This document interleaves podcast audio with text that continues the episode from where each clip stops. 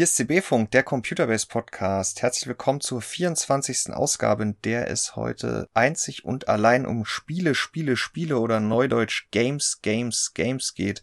Und dazu haben Fabian und ich uns einen Gast eingeladen, der vor einigen Wochen schon mal hier im Podcast war, als es ums Thema Diablo 4 Beta ging. Und das ist Max. Hallo Max. Moin. Ja, Fabian, auch du etwas weiter weg von mir seist an diesem Abend hier ganz herzlich begrüßt. Hallo Fabian. Hey. Warum sprechen wir diese Woche ausschließlich über Spiele? Ja, auch weil wir letzte Woche Diablo 4 im großen Techniktest hatten, aber dazu kommen wir diesmal erst am Ende. Nein, der Hauptaufhänger ist das Summer Games Fest, der Ersatz, Nachfolger, inoffizielle Nachfolger der E3. Fabian, du warst ja, als es sie noch gab, irgendwann vor Covid einmal auf ja, der E3. Ja. Das war, glaube ich, auch die letzte. Und das war die letzte. jetzt mit diesem Summer Game Fest auf sich. Genau, in diesem Mal hast du es richtig gesagt. Game Fest, nicht Games Fest. Ich mache es auch jedes zweite Mal, wenn ich es irgendwo schreibe oder sage, mache ich es falsch. Das Summer Game Fest, ähm, das ist im Grunde genommen eine, eine, eine ähm, ja, ein Sammelbegriff für viele verschiedene kleinere und größere Formate diverser Publisher und, und Hersteller von Konsolen, äh, äh, wobei Microsoft eigentlich der einzige Konsolenhersteller ist, der sich beteiligt, ähm, die sich aber quasi abseits des offiziellen E3-Messerahmens äh, schon vor einigen Jahren zusammengetan haben, um parallel oder, oder zu ähnlichem Zeitraum eine Veranstaltung abzuhalten, die sich eben nicht wie die E3 darauf spezialisiert, eine, ein Vor-Ort-Event zu haben, bei dem dann halt eben Journalisten und, und ausgewählte Besucher und Fachbesucher auf einem großen Showroom alles ausprobieren können und äh, detailliert Fragen stellen können, sondern bei dem man das Publikum ganz direkt adressiert und zwar online über Livestreams. Und jetzt ist es dieses Jahr wieder so gewesen, es war schon so ein kleines Déjà-vu, äh, wie es letztes Jahr schon war und davor das Jahr ja quasi auch, denn auch dieses Jahr ist die E3 dann ja komplett ausgefallen. Sie sollte zuerst stattfinden. Letztes Jahr hat, haben die Veranstalter noch davon gesprochen, dass es die große Wiedergeburt werde. Aber dann sind irgendwann alle Publisher abgesprochen, abgesprungen, keiner hatte mehr Lust drauf und dann haben sie es eingestampft. Und jetzt gibt es halt nur noch dieses Summer Game Fest. Ähm, eine Woche lang und äh, ich habe auch eine Übersicht geschrieben. Es gibt ganz, ganz viele verschiedene kleinere, größere äh, Livestreams. Ähm, die bis morgen noch äh, halt eben tagtäglich neue Meldungen, Trailer, Details, Gameplay-Inhalte zu Spielen gebracht haben. Und ähm, wer, wer meine News-Berichterstattung dazu verfolgt hat, äh, der hat bestimmt, äh, das habe ich hin und wieder mal angesprochen, das steht auch in dieser großen Übersicht ganz unten drin, äh, diesen Absatz gefunden von wegen, ja, E3 und Summer Games Fest. Wie sieht's denn jetzt damit aus? Äh, ist das eine jetzt das andere? Und äh, ja, im Grunde genommen glaube ich nicht, dass die E3 nochmal wiederkommen wird. Die, die ist, denke ich, tot und dieses Summer Games Fest übernimmt. Und die hatten ja diesmal auch ein Vor-Ort-Event, äh, wo man aber auch einfach nur den Livestream quasi vor Ort in einem Kino schauen konnte. Und, vor Ort äh, heißt Los Angeles. Los Angeles, genau, genau, genau. Ja. Beziehungsweise, ich glaube, mehrere Livestreams konnte man vor Ort in Los Angeles schauen äh, wenn man eingeladen war oder halt ein Ticket gekauft hat. Aber es, es, ist keine Messe. Es ist nicht so wie die Gamescom. Es ist halt wirklich nur eine, wenn man es, äh, wenn man es ein wenig plakativ äh, bezeichnen wollen würde, äh, eine, eine virtuelle Werbeveranstaltung, eine Dauerwerbesendung für neue Spiele.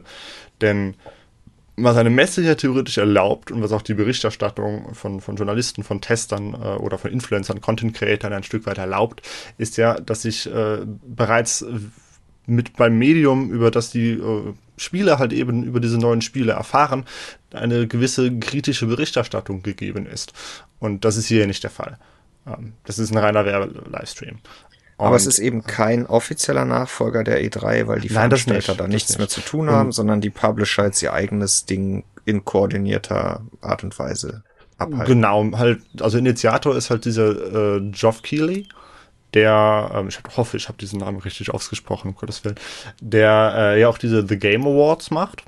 Und die, die Game Awards Show, die findet ja im Dezember statt. Das war im Grunde genommen schon das Gleiche, denn auch da ist es ja so, dass es ganz viele Trailer und was auch immer gibt.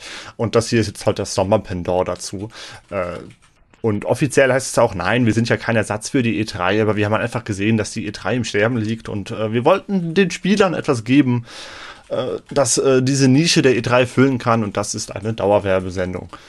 Und, ähm, und gleichzeitig hat es ihr den Dolchstoß verpasst. Ja, ja Ja, genau. Nun haben du und Max eine ganze Menge von diesen Presseaussendungen, Traileraussendungen, Ankündigungen, Teasern verarbeitet, möglichst neutral, aber immer mit der gebotenen Einordnung, was den Spieler da möglicherweise erwarten könnte und in welchem Kontext.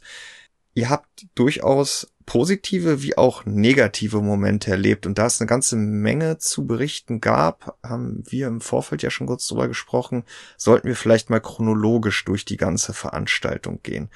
Das ging ja los mit so einer Meta-Aus-Auftaktveranstaltung, wo eine ganze Reihe an Publishern in, ja, dem, dem Auftakt-Livestream oder einer Reihe von Livestreams schon mal was zeigen durften. Was ist da hängen geblieben? Ähm, angefangen hat die Show ja mit den kleineren Publishern. Paradox war dabei, ähm, CD Projekt war dabei und äh, Remedy mit Alan Wake. Und damit wären wir, glaube ich, auch schon beim ersten Highlight.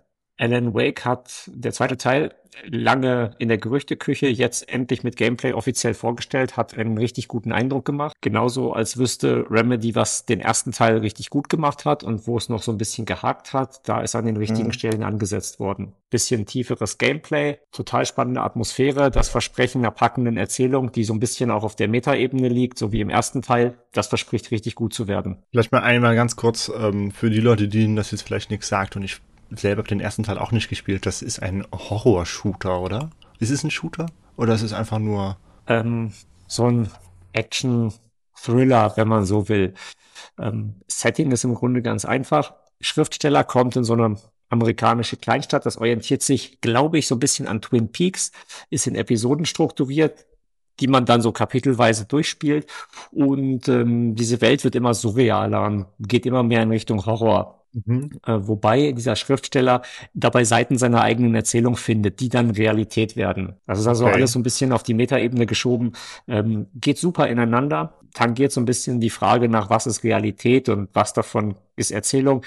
Ähm, kann man schön tiefsinnig verstehen, kann man einfach so gut wegspielen, ist super spannend gewesen. Die Präsentation oder die Ausblicke, die jetzt gegeben wurden auf den zweiten Teil, da gehst du aktuell davon aus, dass das ein, ein guter Nachfolger werden könnte ein extrem guter Nachfolger. Jo, das hat richtig Potenzial. Am 17. Oktober ist es soweit, dann erscheint das Spiel auch schon. Also eine der Ankündigungen, die dann doch eher in der näheren Zukunft verorten sind vom, äh, vom Release her. Und das wirst du dann auch spielen? Unbedingt. Wie, wie, gesagt, also man hat im ersten Teil gemerkt, die Erzählung, das haben sie durchgezogen, das hatte Sinn, das war richtig rund, auch zum Ende hin, wo viele Spiele dann abflachen. Das Gameplay hat nicht unbedingt ganz so weit getragen, weil das war im Kampfsystem dann doch halt relativ eintönig. Ähm, der große Gegner war immer die Dunkelheit und dann hatte man eine Taschenlampe und musste die Dunkelheit quasi von den Gegnern wegfressen und konnte sie dann ähm, klassisch umlegen. Und wenn sie das im zweiten Teil, so wie im Trailer schon angedeutet, ein bisschen taktischer machen, mit ein bisschen mehr Nachdenken, ein bisschen ähm, die Kämpfe ein bisschen in die Länge gezogen noch, so dass man ein bisschen gucken muss mit Ausdauer und Lebenspunkten und Ausweichen, dann äh, könnte das tatsächlich auch noch über ein etwas längeres Spiel tragen. Ein anderes Spiel, was du angesprochen hast, beziehungsweise äh, Studio, ist CD Projekt.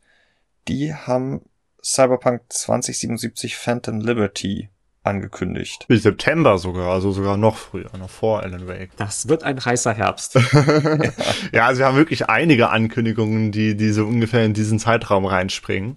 Auf Phantom Liberty freue ich mich selber auch. Ähm, ich, ich hatte mit Cyberpunk 2077 damals, auch direkt nach Release, 2020 war das ja im Dezember, ne? Mhm. Ähm, da hatte ich auch direkt am Release äh, oder nach dem Release schon viel Spaß mit diesem Spiel. Ähm, ich, ich meine, ich, ich, weiß, dass es bei sehr vielen überhaupt gar nicht lief, vor allem auf den äh, Last-Gen-Konsolen. Aber äh, ja, auf dem PC ging es in Ordnung. Klar, es hat Bugs und hier und da. ist Im Endeffekt war es natürlich enttäuschend, wenn man die Erwartungen hatte, die viele an dieses Spiel im, im, im Endeffekt hatten. Aber ich finde trotzdem, dass es ein sehr gutes Spiel war und dass, dass es äh, sehr schön inszeniert war. Und an diesem Spiel wurde ja auch fortwährend gearbeitet. Und zuletzt kombinierte es ja in diesem ähm, Past Racing Update, das wir ja auch besprochen haben.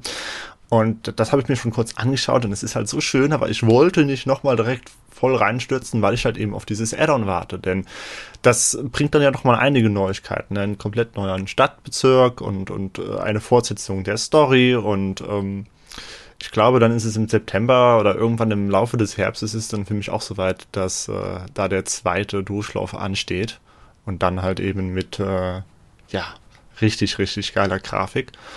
Ähm, und und äh, Max, du meintest auch, dass du das relativ spannend findest, was da im Trailer gezeigt wurde, oder? Ja, ähm, man, ich glaube, du hast einen wichtigen Punkt angesprochen, äh, die Erwartung an das Spiel da sind, glaube ich, im Vorfeld die völlig falschen geschürt worden. Es ist ja immer so als große Open World angekündigt worden und wo so ein ganz faszinierendes Cyberpunk-Stadt frei begehbar ähm, geschaffen wird. Und das war es ja gerade nicht, sondern es war eigentlich eine total packende Singleplayer-Erzählung, die linear war, wo es nur so ein bisschen mhm. Freiräume zwischendrin gab, um sich die Zeit zu vertreiben. Das ist ja, es kommt ja von einer ganz anderen Richtung. Ähm, und als das war es tatsächlich extrem gut. Und da setzt der Trailer dann wieder an da ist nichts von der offenen Welt gezeigt worden. Es ging nur um die Story, packende Wendungen, so typische Cyberpunk-Szenen mit jemandem, der sich quasi als anderer Mensch tarnt. Ähm, verspricht also eine richtig tolle Story zu werden und nochmal gegenüber dem Hauptspiel einen draufzusetzen in der Richtung.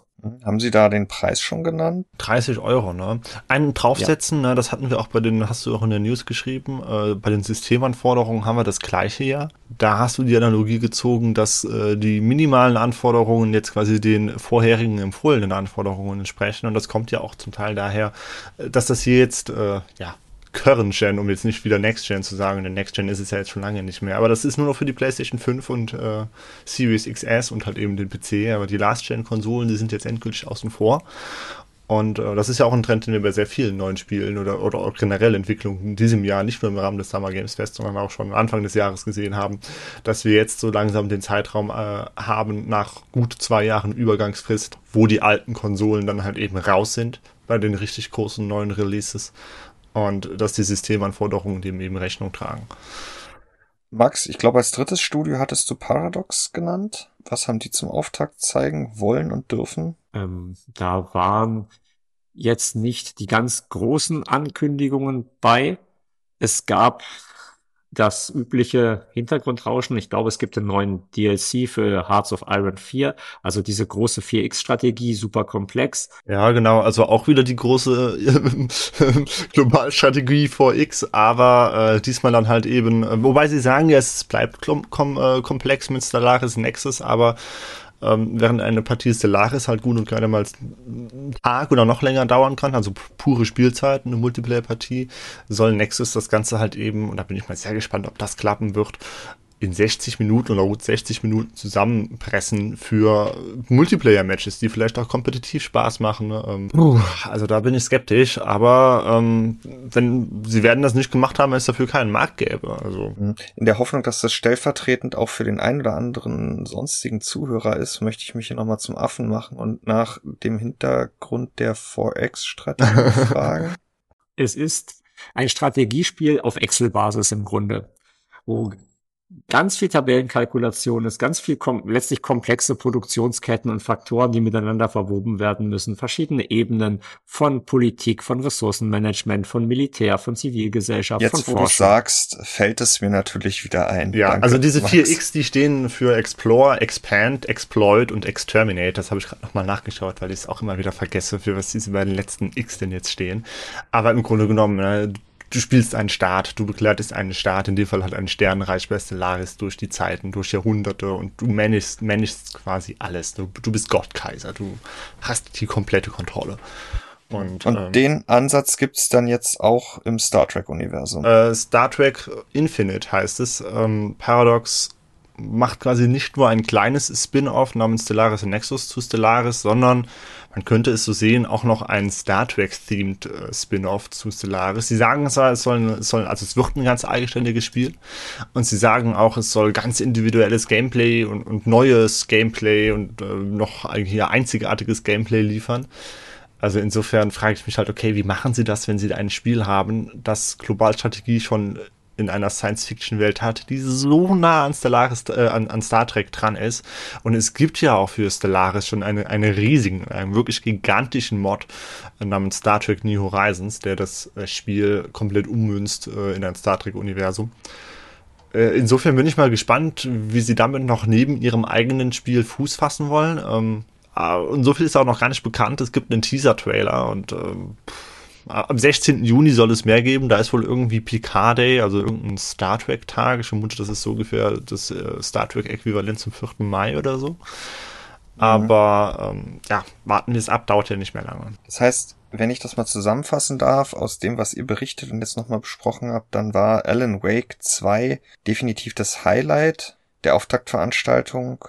Ja, also wir hatten auch noch Spider-Man 2, aber da weiß ich halt nicht so, ob das, also das ist halt nicht meine Welt, äh, diese Superhelden-Spiele. Das ist aber ja auch eine Marke, die Sony sehr groß gemacht hat auf der Playstation und da gab es halt auch einen neuen Gameplay-Reveal-Trailer. Ja, und da steht aber auch fest, jetzt definitiv, äh, ich weiß nicht, ob das vorher auch schon so klar gesagt wurde, dass das die dann wirklich auch erstmal nur auf der PlayStation erscheinen wird. Äh, PlayStation nach den 5. zahlreichen, genau, PlayStation 5, nach den ziemlich zeitnahen PC-Portierungen jetzt zuletzt. Mit Miles Morales ging das ja wirklich super flink. Hab jetzt zumindest ich mich fast schon gefragt, ob es Sony wagen könnte, sowas in Zukunft mal parallel zu machen. Aber nein, der zweite Nein. Teil kommt auf jeden Fall erstmal nur für die PlayStation 5. Und dann ist die Frage, wie lange sie sich diesmal Zeit lassen, ob das wieder so schnell geht oder dann doch wieder etwas länger dauert. Hm. Ja, in der Vergangenheit war da mal irgendwo äh, die Rede von irgendeinem Sony-Manager, der wohl irgendwo in einem Interview mal hat verlauten lassen, dass so ein Jahr die Mindestfrist wäre bei komplett neuen Spielen die sie in Zukunft gerne einhalten würden. Wohl auch, um die PlayStation-Spieler äh, nicht zu verärgern, dass ihre hochgeschätzten ja. Exklusivspiele auf einer anderen Plattform da sind. Das ist ja ein Frevel. Aber warten wir es ab. Mhm. Und Spider-Man 2 erscheint auch im Herbst 2023. Das heißt, PC-Spieler könnten sich dann eventuell zum Weihnachtsgeschäft 2024 darüber freuen. Ja. Max, du hast im Vorgespräch schon gesagt, äh, ja, Alan Wake 2, aber das eigentliche Highlight des Game, nein, das Summer Game Fest 2023 war das, was Microsoft gezeigt hat. Die haben ihre eigene Veranstaltung Xbox Game Showcase genannt und haben den Publishern freie Hand gelassen, hast du vorhin gesagt. Das war für dich so die große Überraschung oder eine Bestätigung dessen, was Microsoft zuletzt schon gezeigt hat? Eine Überraschung ist das, weil die Hürde relativ niedrig war. Die letzte große Veranstaltung, da war ja Redfall das Highlight und Redfall ist sicherlich vieles, aber kein Spiele-Highlight. Ja, aber da gab es doch heute einen 30-Gig-Patch. Den gab es heute, der fixt aber nur so ein paar kleine Fehler und am Ende bleibt immer noch offen, wie es damit weitergeht. Und selbst wenn man nur die Fehler behebt, dann hat das Spiel ja noch konzeptionelle, strukturelle Schwächen, die man damit nicht wegbügelt. Okay, zurück zum Showcase. Microsoft wirkte halt auf den letzten Veranstaltungen richtig ideenlos. Es gab zu den großen Marken nichts. Es gab wenig zu großen Projekten. Das ist jetzt anders. Die meisten der zugekauften Studios haben Spiele vorgestellt. Es gab das Übliche, was Microsoft liefern musste. Forza Motorsport, erste Infos. Ähm, es gab das lang erwartete Starfield. Das war ja schon im Vorfeld klar, dass dazu auch was kommen muss, weil das das nächste richtig große Big-Budget-Projekt ist, auf das als Skyrim-Nachfolger im Grunde ja fast jeder zu warten scheint. Und dann gab es aber auch ganz viel von den äh, Indie-Studios, von den kleineren Entwicklern, die sie aufgekauft haben. Das waren innovative Projekte, die einen frischen Ansatz hatten, ähm, neue Welten, neue Marken die total vielversprechend aussehen. Mal direkt ein paar zu nennen. Ähm, wir hatten zum Beispiel Stormgate äh, von, von, ehemaligen StarCraft-Entwicklern und Warcraft-Entwicklern, die machen ihr eigenes Echtzeitstrategiespiel. Das, äh, da gab's, das wurde vor einem Jahr schon angekündigt, aber da gab es jetzt erst das Gameplay zu sehen. Und äh, es soll auch dieses Jahr noch eine Beta geben und das sieht äh, für alle die, die ein Star, äh, die ein ähm, StarCraft 3 äh, sehnlichst vermissen, könnte das der Heilsbringer werden. Äh, wir waren eben schon bei Paradox, jetzt haben wir es nochmal. City Skylines 2 wurde äh, während des Xbox Showcases äh, mit einem Trailer und einem Release-Termin gezeigt. Da geht's auch schon am 24. Oktober los. Und wir hatten Clockwork, Clockwork Revolution und ich glaube, das hat dir ganz gut gefallen, Max. Total. Ähm, letztlich Bioshock im Steampunk-Setting und als Rollenspiel, so ein bisschen in Richtung ähm, eines Outer Worlds. Das klingt von der Konzeption her total spannend. Vor allem auch, weil Entwickler Inxile macht damit nichts völlig Neues. Die haben vorher ja Rollenspiele gemacht, isometrisch, The Bard's Tale, Wasteland. Ähm, und zwar immer Rollenspiele mit tollen Dialogen, schönem Humor und relativ komplexer Charakterentwicklung. Und das jetzt aus der Ego-Perspektive in so einem Bioshock-artigen Setting, das verspricht richtig interessant zu werden. Und der Vergleich zu Bioshock ist offenkundig, mhm. da lehnen die sich richtig an auch. Am Trailer, da sind ganz viele Perspektiven ähnlich zu Bioshock Infinite. Ähm, die Designsprache, so was Plakate im Hintergrund angeht, das alles wirkt wie mit Total Conversion oder so ein Zerrbild von Bioshock Infinite so auf den ersten Blick. Auch wenn es eigentlich ein ganz anderes Genre werden soll. Bevor wir jetzt nochmal, Fabian, du hattest zu mir schon in Vorbereitung auf den Podcast gesagt, äh, gestern, wir müssten eigentlich 40 Minuten über Starfield sprechen, weil ja, der Trailer Scherz, 40 Minuten oh. Ga Gameplay gezeigt hat. Bevor wir darauf zu sprechen kommen, vielleicht noch kurz zu einer Überraschung, dass Microsoft den Flight Simulator 2024 angekündigt hat. Das hat viele überrascht auch viele erstmal ein bisschen in Panik versetzt, nämlich die aktiven Spieler des Flight Simulator 2020, glaube ich. Mhm. Ähm, Im Nachgang hat dann Microsoft aber nochmal klargestellt, dass erstens der Support des aktuellen Titels noch weiterlaufen wird, wobei man natürlich nie weiß, inwiefern der trotzdem zurückgefahren wird, wenn es dann einen Nachfolger gibt als der letzte Flight Simulator erschienen ist, hatte Microsoft mal gesagt, dass sie zehn Jahre Support liefern würden. Das heißt, bis 2030 müsste es da eigentlich noch Patches und neue Inhalte und so weiter und so fort geben. Und dann haben sie aber auch gleich bekannt gegeben, dass derjenige, der jetzt das Geld nächstes Jahr für den Nachfolger auf Basis einer deutlich überarbeiteten Engine und äh, mit neuen Szenarien, äh, die man spielen kann, wer da das Geld für in die Hand nimmt, dass der dann alles, was er an Add-ons im Marketplace und Flugzeugen und so weiter erworben hat, dass er das dann auch im, ich glaube, überwiegenden Fall der Fälle nutzen können. Ja, fast wird. immer oder irgendwie. Ja, ja, es ist nicht Aufnahmen definitiv äh, garant. Genau. Es ist, mag Ausnahmen geben, aber sie wollten schon zumindest erstmal die Gemüter besänftigen und in Aussicht stellen, dass man auf jeden Fall alles übernehmen kann. Und ja, ich, hatte dann im Nachgang auch äh, auf Twitter, ich weiß leider nicht mehr, wer es war, sonst würde ich ihn gerne auch hier nennen, nochmal eine Auflistung der Veröffentlichungs- oder der Zeiträume zwischen den Veröffentlichungen von Flight Simulator Teilen der Vergangenheit gesehen, wo halt die 14 Jahre Wartezeit auf den 2020ern wirklich hervorgestochen sind und insofern sich doch bitte alle mal beruhigen sollten. Da hat Microsoft denke ich mal, viel überrascht. Keine Überraschung war dann, und jetzt kommen wir nochmal zu Starfield. Starfield von Bethesda. Ich gucke jetzt wieder ganz naiv von draußen auf diesen Titel, guck auch auf den Titel unserer Meldung und frag mich ganz naiv, ist das sowas in Richtung Star Citizen? Ja, ganz, ganz, ganz gefährliches Pflaster, ganz dünnes Eis, aber äh, ja. Ich möchte Mistgabeln und Fackeln. Und deswegen sage ich jetzt, dass das überhaupt nicht so ist wie Star Citizen, weil es ein fast fertiges Spiel ist, das in absehbarer Zeit in der Vollversion erscheinen wird. Haha. aber inhaltlich ist es vergleichbar, oder Max? Ähm, als großes Rollenspiel und nicht als Lebenssimulation hat es dann ja schon eine andere Ausrichtung ich glaube, so im, im Sinne von, ich kann Weltraum erkunden. ja, und ich habe Schiffe, so die ich äh, selber zusammenbauen kann, wobei ich gar nicht weiß. Also in, in, bei Star Citizen muss man die ja für tausende Euros kaufen. Hier kann man sie halt selber bauen. Also weiß ich nicht, inwiefern der Vergleich passt. Aber ähm, den Vergleich, den ich sehr häufig lese, so ein bisschen ironisch oder höre, ist äh, No Man's Skyrim. Also im Grunde genommen eine, eine, ein Hybrid mhm. aus No Man's Sky. Äh, also dieses zuerst ungeliebte, ist mittlerweile dann aber durch jahrelangen Support äh, doch spaßige, große äh, Weltraumerkundungsspiel mit äh, prozedural generierten Planeten. Und ich glaube, irgendwann im Laufe der Präsentation äh, hat auch ähm, Bethesda hier dann gesagt, ja, wir haben hier prozedural generierte Inhalte, was bei tausend Planeten, die man hier in Starfield begehen soll, begehen können soll, ja auch immer auf der Hand liegt. Wie sollen sie das denn sonst machen?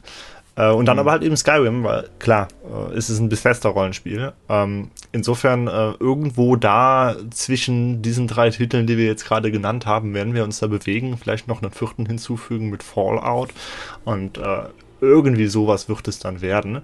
Und ich glaube aber, das ist ein guter Punkt, den du eben angesprochen hast, denn für viele war dieses Spiel noch relativ blass. Man wusste, okay, es wird ein sehr großes Ding weil Microsoft da sehr, sehr viel äh, Zeit und Geld und, und, und, und halt eben Werbeplatz für ähm, reserviert, weil es die nächste Bethesda-ID ist und ja, das, das erste neue Bethesda-Universum seit 25 Jahren, heben ja. sie immer frohlockend hervor.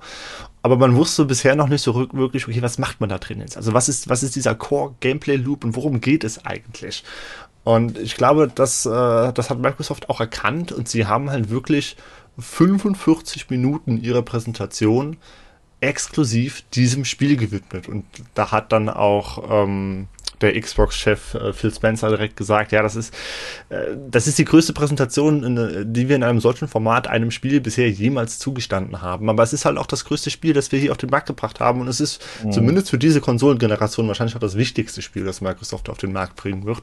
Denn große Exklusivtitel haben sie bisher nicht. Ja, jetzt sagt Phil Spencer gerne, dass das äh, Spiele ja keine Konsolen verkaufen.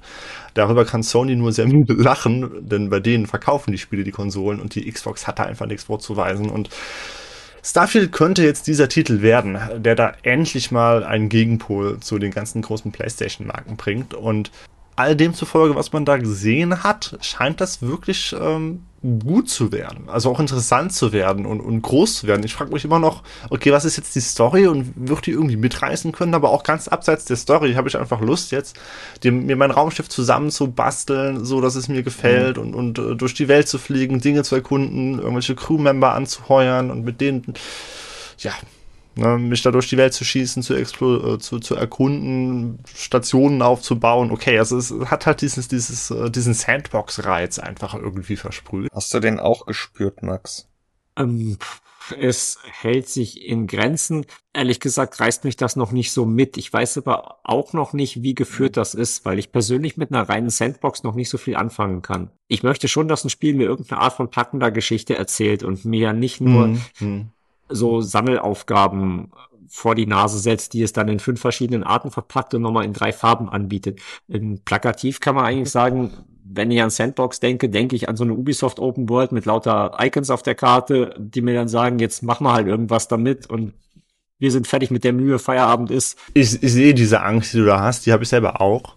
Ähm, vor allem, wenn man halt eben 200 Systeme und 1000 Planeten hat, dann kann man das nicht mit, mit, mit handgefertigter High-Quality-Story äh, füllen, alles, weil woher soll das denn kommen? So groß ist dieses Studio, so groß ist Microsoft dann auch nicht. Und die zweite, die zweite Sache, die mich so ein bisschen ernüchtert hat, ist, dass es einfach nicht gut aussieht. Also für, für einen reinen Next-Gen-Titel äh, fehlt mir da die Grafikwucht und die Animationen, das ist auch eher so PlayStation 3, aber gut, es ist halt Bethesda, also also die Gesichter sehen jetzt, also, also, also da hat man in letzter Zeit sehr viel Besseres gesehen.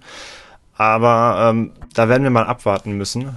Denn äh, das soll ja nach wie vor am 6. September 2020 bereits am 6. September erscheinen, ja. Da sind wir wieder beim heißen Herbst, den Max genau, schon angesprochen genau. hat. Und und äh, der der einer der ähm, oder sogar der Xbox Games Manager äh, mit dem wunderschönen Nachnamen Herr Booty, der hat äh, jetzt gestern oder, oder heute erst bekannt gegeben, dass es ja schon jetzt das Bethesda-Spiel mit den wenigsten Bugs sein soll. Ja gut, schön, dass wir das hier auch in dem Format nochmal festgehalten haben. Ist noch was hängen geblieben von Microsoft? Außer, dass da ein paar sehr interessante, auch kleinere Projekte dabei gewesen sind. Starfield Lust auf mehr macht, äh, insbesondere weil es so wenig Bugs aufweisen soll. Es gab da noch South of Midnight von Compulsion Games das ich einfach noch erwähnen möchte, weil es vom Setting her mutig ist.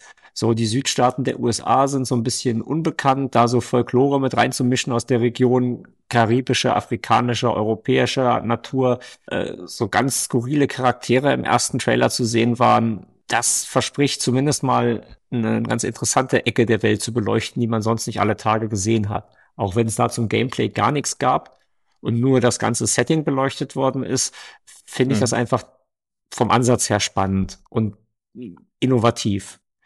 Auch wenn es damit das Risiko hat, dass es sich wahrscheinlich vielleicht schlecht verkauft oder nur über den Game Pass gespielt wird. So innovative Konzepte oder Stories haben ja häufig, landen da häufig in dieser Falle. Es ist erstmal ein gutes Zeichen, dass Microsoft nicht nur große Masse durchwinkt. Mhm. Und sich auch mal was traut oder akzeptiert, dass nicht jedes Spiel ein Kassenschlager werden muss. Genau. Ähm, vielleicht auch aus der Sicherheit heraus Game Pass. Also, dass es dann für 0 Euro auf jeden Fall mal jemand spielt. So genau wie diese alten Hits Beyond Good and Evil zum Beispiel, von denen man ja sagt, die sind halt immer nur über Tauschbörsen raubkopiert worden und die haben viele Leute gespielt, aber kaum jemand hat sie gekauft. Hm. Und dann wäre für Microsoft über den Game Pass ja trotzdem noch ein Gewinn da, weil gespielt ist gespielt und ein Game Pass Kunde zahlt ja Geld. Und es ist aber auch nochmal ein schöner Beleg für die Aussage, wir lassen unseren Studios Freiraum. Und wir lassen die machen. Und wir wagen Experimente, ne? wir versuchen uns in Innovation. Dort ist ja neulich erst ein, äh, ein Artikel aufgegriffen äh, und darüber berichtet, dass große Studios und sehr große Marken eigentlich nicht mehr innovationsfähig sind. Ja, ich, so wie South of Midnight aussieht, wird das jetzt kein Big-Budget-Projekt mit einem dreistelligen Kostenfaktor, aber es ist eben, also dass man noch überhaupt ein kleineres Projekt ansetzt und sagt, das ist jetzt was, was wir unterstützen wollen oder wo wir sagen, das ist super duper macht mal, mhm. Guck mal, was bei rauskommt. Sondern die Diversifizierung des Angebots, dass es nicht nur Mainstream gibt. Und da sind wir wieder bei Redfall, da hieß es ja, dass noch unter Bethesda so ganz gerne Mikrotransaktionen Live-Service-Struktur gesehen worden ist, dass es dann wieder einer dieser modernen, ewig spielbaren Shooter mit austauschbarem Content sein musste und dass das Spiel daran halt zugrunde gegangen ist, weil Arcane sowas noch nie gemacht hat und dass die auch gar nicht, gar keine Stärken dafür hatten. Jetzt hatte ich schon mehrfach Lust geholt, um hier den Brückenschlag zu Ubisoft zu schlagen, weil schon mehrfach über irgendwelche Enttäuschungen und zuletzt, Max, von dir angesprochen, große Studios können nicht mehr innovativ sein im Raum stand. zweite große Veranstaltung im Rahmen des Summer Game Fest hatte Ubisoft. Und da hat dich so richtig gar nichts überzeugt. Ähm, mit einer Einschränkung also halber Einschränkung. Wenn wir jetzt über Star Wars Outlaws reden, das ist vermutlich eine sichere Bank. Im schlimmsten Fall wird's halt so ein Assassin's Creed Ghost Recon mit Star Wars Optik.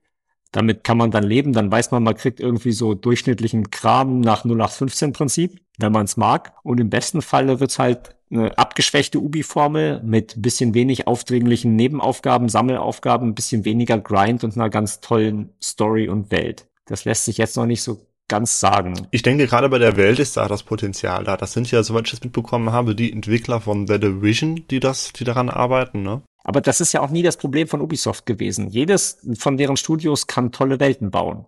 Nur mit Inhalt füllen, das kann da wohl irgendwie keiner so richtig. Also, oder es geht zu sehr um Spielzeit. Ich mhm. weiß ja, es wo, nicht. Wobei ich halt eben darauf hinaus wollte, dass es bei The Vision ja noch weniger schlimm war als bei, äh, als bei einem Far Cry oder bei einem Assassin's Creed zuletzt. Ähm, und dass diese Welt wirklich detailliert war und schön anzusehen war. Und das dann jetzt zusammen mit Star Wars, ähm, also du meintest es schon, es ist eigentlich eine sichere Bank, denn wenn man es schafft, und so, das hat dieses Gameplay, was sie gezeigt haben, das hat das ja durchaus so ein bisschen rübergebracht, wenn man es schafft, eine schön anzusehen, eine, eine interessante und verlockende Star Wars Welt zu basteln. Und so sah das aus mit guter Grafik. Dann hat man, denke ich, schon sehr, sehr viel richtig gemacht und ein sehr starkes Argument für das Spiel. Und das Gunplay sah 0815 aus, aber dass man dann auch wieder dieses Raumschiff hat, mit dem man da rumfliegen kann und die Atmosphäre sah okay aus. Also es ist, ich fand es war überraschend wenig Ubisoftig. Tatsächlich schon, ja und damit halt eben überraschend interessant. Ja, ja, genau, das war auch mein Eindruck. Wir haben aber auch noch nicht alles gesehen. Mhm. Es gab nichts zur Progression, nichts zu Sammelaufgaben, nichts zu Rollenspielsystemen und ich habe das so aus Andeutungen mitbekommen, dass die schon noch irgendwo im Hintergrund sein müssen. Ja, und es soll auch. Also, dass es schon irgendeine Art von Progression geben soll. Das haben die Entwickler auch gesagt. Nur wo die ist, wie deutlich sich die in den Vordergrund trägt. Also, ob es sich im Spektrum auf irgendwas total Dezentem einordnet, wo man bloß ab und zu ein paar neue Fähigkeiten kriegt und ein bisschen Equipment, oder ob es sowas Grindlastiges wie Far Cry New Dawn ist mit einem Mikrotransaktionsshop, äh, wo man im Grunde zahlen muss ohne oder keinen Spaß haben darf. Ja, genau. Das, keine Ahnung. Ähm, und außerdem, ne, Ubisoft, der Publisher ist bekannt, es soll im Jahr 2024 erscheinen. Und wenn man sich Ubisofts äh, Track Record anschaut, die letzten Jahre, dann ähm, kann man da nur sehr, sehr skeptisch sein, was, das, was den Release angeht. Das kann noch eine ganze Weile dauern, bis wir das Spiel dann wirklich spielen können. Aber es weckt Hoffnungen auf einen durchaus überraschend guten Titel. Bei anderen Neuvorstellungen sah Von Ubisoft. Aus. Mhm. Von Ubisoft hatte eigentlich Unterhaltungswert, weil wir uns gefragt haben, tatsächlich Fabian und ich, wann Ubisoft denn eigentlich pleite ist, beziehungsweise warum noch nicht. Ja, ja. Da war im Grunde gar nichts zu sehen. Es gab ja vielversprechende Remakes von Splinter Cell und Prince of Persia, da war nichts da. Es gab nur irgendwie das, was man noch so aus der Kiste ziehen konnte und das war fast gar nichts. Also wir hatten ein sehr schönes Piratenlied, um, ähm, und das war alles, was Ubisoft zu Skull and Bones eingefallen ist, nachdem das Spiel jetzt, Max, du weißt es, wie viele Jahre in Entwicklung ist? Ähm, ich meine, ich hatte sieben ja. Jahre recherchiert. und dann zeigen sie jetzt also, ein Piraten. Nee, Moment, sieben Verschiebungen. Sieben Verschiebungen. Sieben Verschiebungen. Ach. nee, sechs, Moment, sechs Verschiebungen waren es. Und äh, 2017 das erste Mal angekündigt. Das sind oder zumindest in seiner jetzigen Form angekündigt. Das heißt, wir haben also auch da nochmal sechs Jahre. Mindestens, die es in Entwicklung ist. Ne? Ähm, genau, und immer noch keine Beta und kein Release. Die, die Beta soll ja jetzt kommen. Closed, aber sie soll ja jetzt im August, äh, oder war das der August? Ich glaube, Ende August soll sie ja kommen. Richtig, Ende August gibt's die geschlossene Beta, wenn man sich beworben hat. Und dann kriegen wir auch schon mal einen ersten Ausblick, ob das denn tatsächlich gut wird. Ich weiß aber nicht, ob es auch überhaupt noch jemanden gibt, der da größere Hoffnung hat, dass es in seiner jetzigen Form im Herbst schon richtig großen Spaß bringt. Mhm. Aber dann gab es doch auch ein neues Assassin's Creed, Mirage. Da wartet doch jeder drauf. Also ich glaube, ähm, also ich habe mir das tatsächlich natürlich angeschaut und ich finde es interessanter als die letzten drei oder vor allem die, ja, doch als die letzten drei Assassin's Creeds, die ja alle so riesig groß waren, wo sie sich ja quasi an einem Pseudo-Rollenspiel versucht haben, das aber auf 150 Stunden belangloser Sammel- und Nebenaufgaben aufgebläht haben. Und äh, das finde ich ja furchtbar ermüdend, mir dieses Spiel überhaupt anzusehen, wenn ich weiß, ich werde da 150 Stunden lang grinden dürfen. Äh, dieses Assassin's Creed soll kleiner werden. Es soll wieder eine Stadt geben, Bagdad in dem Fall. Ähm, und es soll ein bisschen anknüpfen an ältere Assassin's Creed-Teile. Ne? Assassin's Creed 1, 2, also noch die guten Assassin's Creed-Teile, möchte man ja fast sagen. Vielleicht Unity so ein, so ein kleiner Einschlag, äh, weil, weil sie halt auch wieder dieses System haben, von wegen man kann sich in, in Menschenmengen verstecken und äh, dass das Klettern äh, kommt wieder ein bisschen mehr äh, in, in den Fokus in urbanen Umgebungen und die Assassinations als solche. Aber das ist auch wirklich das Einzige, was man darüber sagen kann, dass es halt eben besser aussieht als die letzten drei Assassin's Creed oder halt eben interessanter ist, aber das ist halt auch wieder kein Benchmark. Also ähm, aber dann hat Ubisoft doch noch einen Forza Motorsport-Konkurrenten angekündigt, nämlich The Crew Motorfest Max. Da warst du doch volles Lobes für. Oh ja, das ist nämlich der Punkt, an dem man sich dann endgültig fragt, warum Ubisoft nicht eigentlich schon pleite ist. Weil ich niemand, also mir ist niemand vor Augen gekommen, der dieses Spiel ausgehend von dem ersten Material kaufen würde wollen. Auf Konsolen möchte Ubisoft 80 Euro für etwas, das wie Forza Horizon 5 sein soll. Nur auf den Next-Gen-Konsolen, ne? fairerweise. Ne? Wenn man es auf PlayStation 4 oder One spielen will, dann sind es nur 70 Euro. Immerhin nur ähm, dann aber schon auf Trailern irgendwie altbacken aussieht, wo Ingame-Footage drunter steht und dann aber die Fahrphysik aussieht, als würden die Autos auf Schienen fahren. Ähm, das sehe ich irgendwie nicht, wer das braucht. Ja. Und ich glaube, auch die ersten Vorschauberichte waren genau in dem Tenor. Genau. Es spielt sich wohl genauso, wie das in dem Trailer aussieht, nämlich irgendwie ein bisschen sehr durchschnittlich und nicht so berauschend. Also dann stecken die da Geld in dieses Spiel und ich frage mich, wer kauft das dann, wenn man auch Forza Horizon 5 kaufen kann und das gibt's ja mittlerweile auch schon häufiger im Sale, genau. dann kriegt man die Komplettversion auch für unter 80 Euro. Und das sieht gut aus, das spielt sich gut, das ist richtig knackig. Das ist sehr beliebt, vor allem und etabliert. Ähm, und Ubisoft hätte das ja irgendwie, also die hätten das ja signifikant besser machen müssen, dieses neue Spiel, damit es sich durchsetzen kann gegen Horizon. Aber so wie es aussieht, wird es halt signifikant schlechter. Und ähm, ich, also ich, es ist halt auch noch ein Spiel, das der auf den letzten Konsolen, auf, der, auf den vorherigen Konsolen erscheint, wie eben schon angesprochen. Man sieht es ihm auch an, es sieht nicht gut aus, es sieht teilweise wirklich sehr matschig aus, ähm, wenn man nicht gerade von den Autos spricht. Die Fahrphysik, du hast es eben schon gesagt, die ersten Tests, äh, ersten Eindrücke, ersten Probefahrten haben davon besprochen, dass das die Fahrphysik genauso wie in The Crew 1 und 2 sei und damit halt eben schlecht. Und das ist ja was, was äh, bei dem Rennspiel andererseits extrem wichtig ist, aber halt eben auch was, was Horizon als Arcade-Rennspiel eben sehr gut hinbekommt. Insofern kann das eigentlich nur floppen. Hm. Und dann ist das ja Scheitern mit Ansage. Ja. Also, oder zumindest man sieht den Crash schon kommen und fragt sich, wie man denn jetzt noch ausweichen möchte und warum denn keiner endlich was tut, weil man der Beifahrer ist. Ja. Und das ist so ein bisschen vielleicht auch symptomatisch äh, für Ubisoft. Ich, man gewinnt schon den Eindruck, dass die, dass da gerade nichts zusammengeht, dass die strategisch komplett planlos agieren, dass da einfach irgendwas gemacht wird. Mhm. mhm. Aber jetzt haben wir natürlich auch nochmal von oben drauf geguckt, diesen Überplatzhirsch Microsoft, der auch mit seinen anderen Standbeinen angefangen, von Windows bis äh, hin zur Cloud Azure, mit den ganzen AI-Applikationen, die noch oben drauf kommen, natürlich eine ganze Menge Geld verdient und Geld verdienen kann, sind wir da vielleicht dann auch an einem Punkt, wo Ubisoft äh, ja als, als einer der größten alternativen Publisher an seine Grenzen gekommen ist und wir belächeln das immer so und sagen uns, naja, wieso kriegen die das nicht gebacken? Aber eigentlich liegt es nur daran, dass es andere Platzhirsche am Markt gibt, die so viel Geld haben äh, und sich auch so viel gutes Personal einverleiben können, dass andere halt dagegen nicht mehr ankommen. Ähm, ich glaube, Max hat das eben schon passend formuliert. Es sind halt wirklich die strategischen Entscheidungen, die da einfach komplett in die falsche Richtung laufen.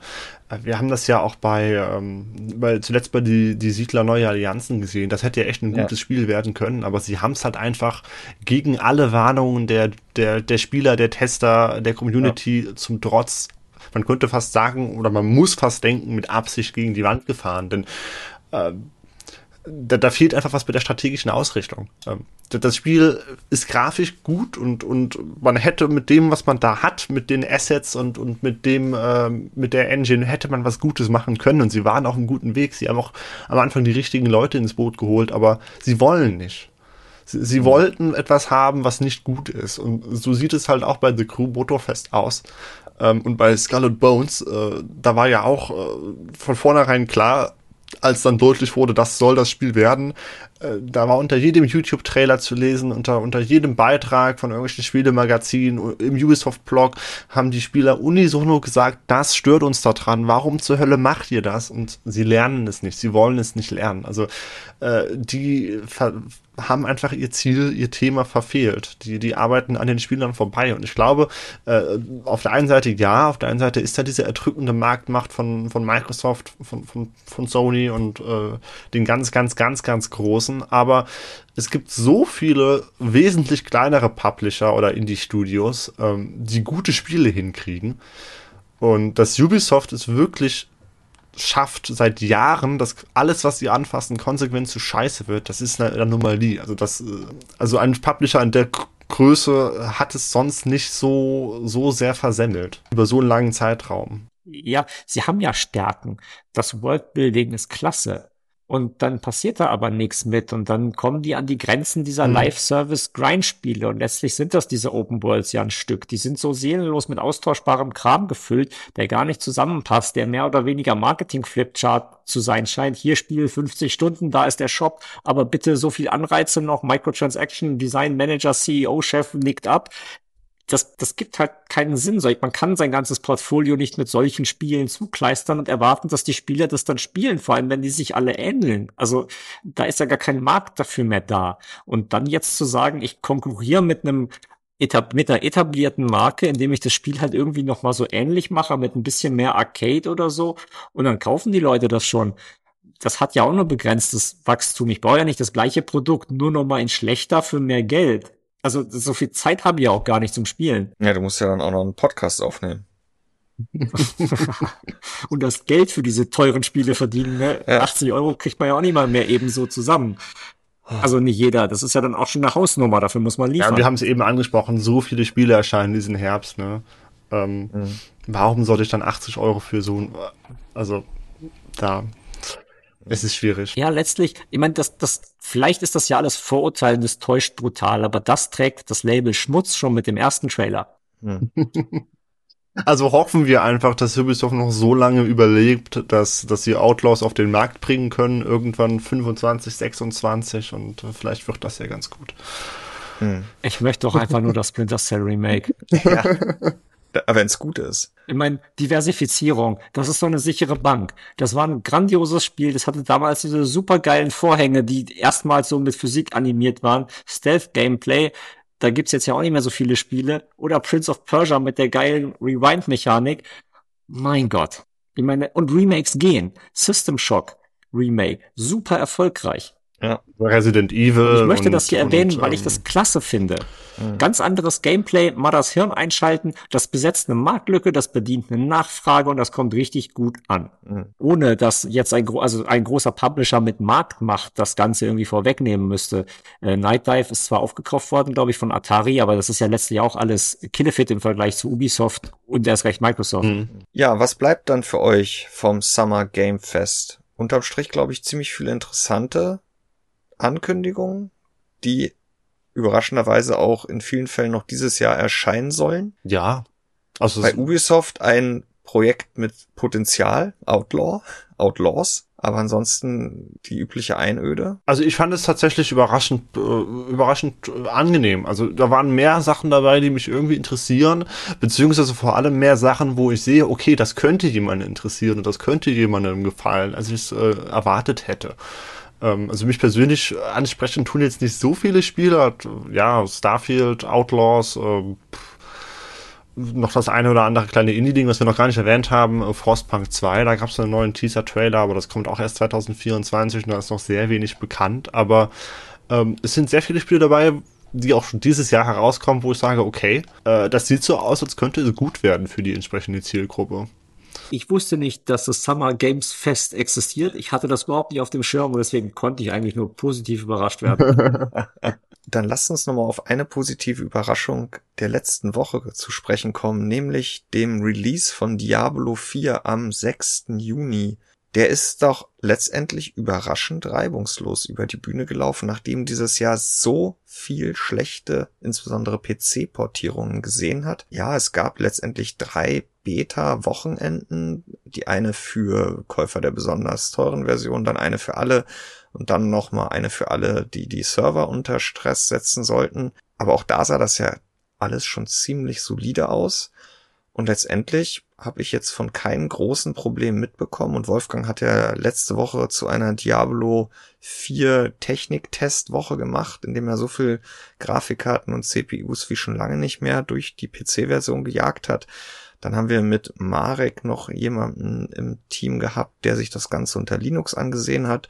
Und weil wir schon dabei waren, haben wir dann noch Benchmarks auf dem Steam Deck und dem ROG Alley vorgenommen, das ja heute offiziell auf den Markt gekommen ist. Und auch da eigentlich eine sehr solide, überzeugende, bugfreie, stabil laufende, mit hohen FPS laufende PC-Umsetzung vorgefunden. Das Einzige, was hakt, ist DLSS 3 Frame Generation, wo die FPS runter und nicht hochgehen und soweit ich weiß, ist das bisher auch nicht behoben worden. Und das Spiel braucht doch eine ganze Menge Grafikspeicher, wenn man in den höchsten Texturdetails spielt und wenn man die reduziert, kann man noch mit weniger VRAM spielen, aber dann sieht's sehr schlecht aus. Aber unterm Strich, Max, du hast ja auch nochmal die Reviews angeguckt. Du hast ja vor Wochen zu uns gesagt, das sieht eigentlich ganz solide aus und das war doch jetzt auch das Fazit. Status quo überzeugt. Ja, alle Testberichte bestätigen die ganzen Eindrücke aus der Beta. Das Spiel hält das durchgehend. Das, also das hohe Niveau. Also damit sind Spieler auch zufrieden, das passt. Gameplay ist super. Fragezeichen ist halt noch, was Microsoft, Quatsch, Microsoft, Activision jetzt langfristig mit der Marke macht. Denn parallel hat man ja bei Call of Duty die Mikrotransaktionen deutlich angezogen. Da geht's jetzt langsam in ersten Schritten in Richtung Pay to Win. Und dann bleibt die Frage, was machen die mit Diablo? Auch da gibt's schon jetzt Skins, die sind sackteuer, 25 Euro, glaube ich, für so ein Rüstungsoutfit. Ähm, das ist ich ein Drittel, glaube ich, des Kaufpreises mhm. vom ganzen Spiel. Also auch nicht mehr Mikro, sondern schon mega. Und dann ist die Frage, was machen die in den nächsten Jahren in weiteren Seasons? Weil wenn ich erstmal 300 Stunden in Diablo gesteckt habe, dann bleibe ich vielleicht dabei, auch wenn Pay to Win kommt, auch wenn ich es nicht kaufe und mich das persönlich riesig aufregt. Mhm. Das ist halt, wie gesagt, Blizzard, ne? Also du, du, musst ja gar nicht zu einer anderen Marke gehen. Du kannst ja in der Marke Diablo bleiben, einfach nur ein Jahr zurückgehen. Da sind wir bei Diablo Immortal und da müssen wir, denke ich, nicht groß drüber reden. Ähm, das, das Spiel ist quasi eine Fallstudie für, wie kriege ich möglichst viele Mikrotransaktionen in, in einen neuen Titel rein. Und wenn wir uns Overwatch ansehen, ähm, also auch Blizzard, da haben sie eine, einen zweiten Teil angekündigt und den ersten Teil quasi gelöscht, nur um in erster Linie höhere Preise im Ingame-Shop aufrufen zu können.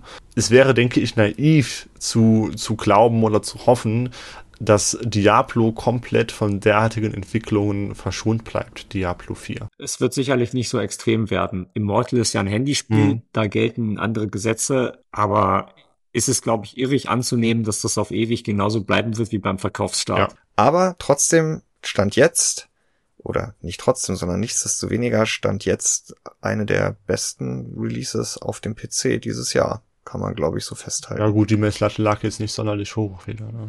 Ja, aber du musst trotzdem drüber kommen. Ja, wir haben dieses Jahr schon öfter gedacht, schlimmer geht's nicht und schlimmer geht immer. Wir werden uns die Woche auch noch ein Spiel angucken, aber wir sind eigentlich nicht wir, wobei ich gucke es mir gerade schon an in Vertretung von Wolfgang, der diese Woche nämlich im wohlverdienten Urlaub ist. Heute sind die NDA-Reviews online gegangen. Dazu hatten wir nichts, weil die technische Basis dafür noch nicht reif genug schien und dann auch der Urlaub anstand. Die Rede ist von F123 von EA bzw. Codemasters. Das erscheint diese Woche Freitag und nach aktuellem Stand werden wir euch, liebe Zuhörer, mit ein paar von uns im Vorfeld erstellten Benchmarks da mal wieder im Community Benchmark Test drauf loslassen und mal gucken, wie es so läuft.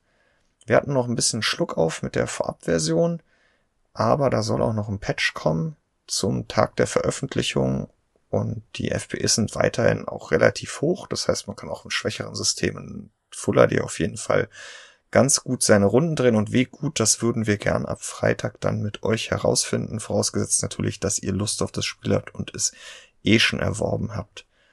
Max, es war Fabian und mir, ich spreche jetzt frech für dich mit, eine große Freude, dass du mal wieder unter uns hier geweilt hast, dass wir über eine ganze Menge interessanter Ankündigungen zum Summer Game Fest sprechen konnten. Ja, ich, ich habe tatsächlich noch uh, One More Thing. Oh Gott. Ähm, ja, denn, äh, denn mir ist neulich spontan was äh, eingefallen, was womit ich ja die äh, als in meiner Rolle als äh, Ressortleiter Umfragen ah. äh, die Podcast Notizen ein wenig aufpeppen könnte, denn da ist es ja doch immer etwas karg äh, in dem Kommentarbereich. Und wir freuen uns ja wie gesagt immer, wenn die, wenn das hier keine Einbandsprache Einbandstra ein Einbahnstraße? Doch Einbahnstraße. Einbahnstraße, aha. Wenn das hier keine Einbahnstraße bleibt, sondern ähm, wir uns ein bisschen mit, mit euch unterhalten können äh, über diese Podcast-Folge und über das, was wir so aufgeführt haben und das, was ihr vielleicht ganz anders seht. Und deswegen habe ich mir jetzt vorgenommen, fortan in jede Podcast-Notiz immer eine Umfrage reinzusetzen. Es, es wird keine Sonntagsfragen äh, Ausmaße annehmen. Aber äh, dieses Mal bietet es sich ja an zu fragen, was war denn von den großen Ankündigungen euer Favorit im Rahmen des Summer Game Fest? Und diese Umfrage werdet ihr dann finden. Und ähm, ja, that's it. Jetzt kann ich mich auch verabschieden. Danke, dass ihr es zugehört habt. Tschüss. Tschüss. Tschüss.